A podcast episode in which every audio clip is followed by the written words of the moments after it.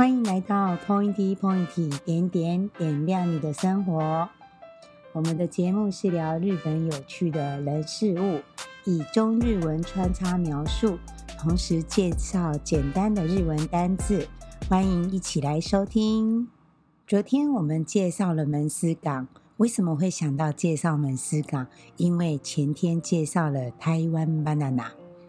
那来到了门司港之后呢，我这边突然想到说，这一带地区哦，有很多的历史故事存在，不管是在江户的幕府时期，或是来到了明治大正年间的一些历史故事，而且都跟我们有相关。那我就来这边一一为大家做个说明介绍。首先呢，我们门司门司港呢，面对的这一个海峡叫做关门海峡。为什么叫做关门呢？门是指这一边的门司，关是指对岸的下关。那下关是日文怎么念呢？Shimonoseki。Shimonoseki。那关门海峡念作 Kamon Kaigyo。Kamon Kaigyo。好，那门司港跟对岸的下关市呢，只差了一个海峡，最短的距离只有六百公尺。那对岸就是属于哪里的呢？不属于九州了，属于本州了，啊，是本州的最南端的一个地方。那在这边呢，关门海峡这里。关门海峡早期呢，开放门口之后呢，欧洲、东南亚的船只进来，在门司港卸货。除了这个之外，关门海峡呢，也是日本海域，就是渔获的海域的一个分界点。什么海域的分界点最明显呢？是我们非常高贵的河豚。在这边，河豚有分一个外海跟内海之别之别。从关门海峡以东。往本州的方向呢，叫做内海河豚。从关门海峡以西所捕到的河豚，或是养殖的，都叫做外河豚。在关门海峡这边呢，自然就形成了一个渔获的集货地。啊，在这边有个叫做唐户，唐是唐朝的唐，户是门户的户，卡拉多。在这边呢，啊，特别是很有名的福谷。也就是河豚的集货地。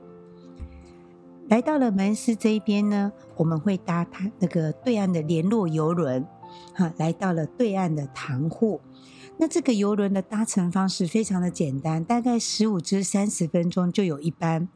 我们有提到门司港，门司港的海岸边有一个指示，我们就前往游轮的地区，搭了船就到了唐户。下了塘户之后呢，非常的明显可以看到塘户的一个鱼市场。这个鱼市场呢是只有上午营业的，那非常的热闹，里面有叫卖，有批发。除了河豚之外呢，一般的鱼货也在会这边进行买卖。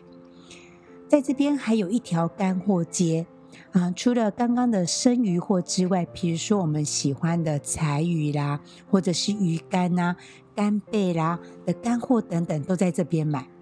如果我们的旅游呢，到了这里之后，能带回来台湾的东西，大概就只有在这边了。那来到这里一定想，我想吃一个非常新鲜的鱼，可以去哪里呢？这个鱼市场的二楼呢，就有一些食堂，也有回转寿司。这个回转寿司非常的推荐，啊，价格合理，不能说价格很便宜，没有，价格非常合理。但是它的食材一定是超值的，然后呃，它会有跟着时间点，还会有切尾鱼秀，或是切当天鱼货的一个秀的表演。唐户这边呢，除了就是河豚的鱼市场之外呢，刚刚我们下了这个渡轮的地方，一个广场就会有一个摆很多河豚的模型的地方，大家会在这边拍照留念。在这个地区呢，也算是一个小商城，它有一楼、二楼，也有食堂，哈，也有各种不一样的日式定食。在下关哦，对于台湾有一个历史意义非常重大的事情。刚刚在门司有台湾 banana，那在下关台湾又怎么了呢？好，我们从塘户市场这边呢一直走，哎，怎么走呢？照着指示走，因为现在在节目上很难跟你讲东西南北，我们一定会拿一个 map，好，然后跟着地址走，我们会来到了日清讲和纪念馆。日清讲和纪念馆是指什么呢？是指日本跟当时的满清政府一个签约的地方，日本人把它称作讲和纪念馆。在这里做了什么事情呢？当年清朝政府的李鸿章签了一个条约，李鸿章先生呢，在这个地方签了马关条约。马关条约的内容呢，其中有一条就是。割让台澎金马给日本，因此台湾就变成了日本的殖民地。这个影响了我们台湾各种生活习惯、民族思想等等，非常的深远。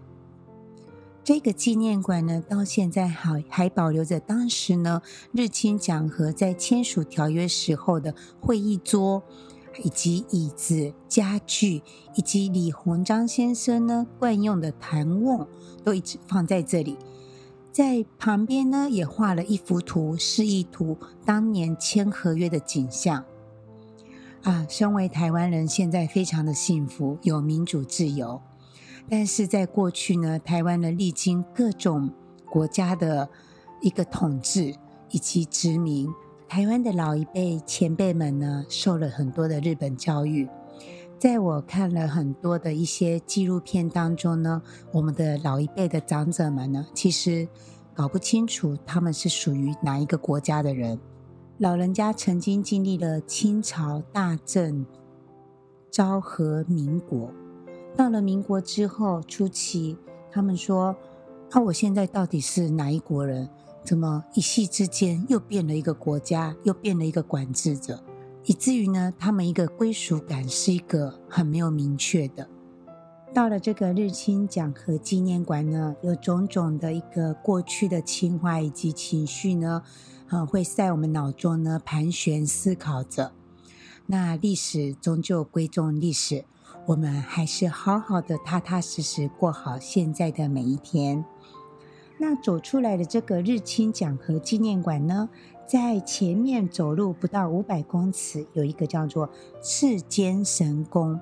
阿伽玛金甲，赤是赤是红色的这个赤，间是一间两间的间。好，这边也是有个红色的鸟居啊，也可以来这边做一个参拜。那下关是看完这个日清讲和纪念馆之后就没有了吗？哦、，no no no no，我们沿着海岸线走，哈，我们要准备往这个关门桥的方向进行。其实如果可以的话，搭公车会很方便。我们看到公车就招个手，搭个一站，往关门大桥下车。如果呢这一天天气好，那大家闲情逸致也够的话，慢慢的散步这边大概有将近一公里、一点五公里左右的距离。沿路呢，海岸边非常的漂亮，远望着关门大桥，非常的壮观。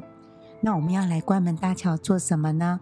好，关门大桥呢，这边有一个地方呢，距离九州跟本州最短的距离六百公尺就在这里。关门大桥上面是走车子以及诶机车，那脚踏车跟人怎么办呢？通勤的人怎么办呢？我们一般都会想，你就搭巴士过去就好啦。嗯，结果在这个地方非常特别的是，它做了地下海底隧道，六百公尺的海底隧道呢，专门给行人跟脚踏车来使用。到了关门大桥这个入口之后呢，你搭乘一个电梯可以到达地下海底去了。从这里呢，它有一个指示前往九州。好，那我们就顺着这个路走过去，非常的一个奇妙感觉。当时我们是走在海底下的，而且是海底隧道。在其他的地方，我们的海底隧道都是车子跑，或者是火车、新干线在走。这里是用我们两只脚走完。走到了一个地方呢，他画了一条白线界线，一边是九州，一边是山口线，就是这么奇妙，一步。就是差了两个县市。这样子的体验过程哦，可以让我们感觉到很奇妙。说，哎，我这次的旅游居然是九州跟本州横跨的，然后就走过去，走出来，走出来，出来就是又回到了门司这一边来了。再从门司这边呢，啊，出来这个海底隧道出来之后，我们是建议是搭巴士回到门司港，好，回到不是啊，门到门司车站。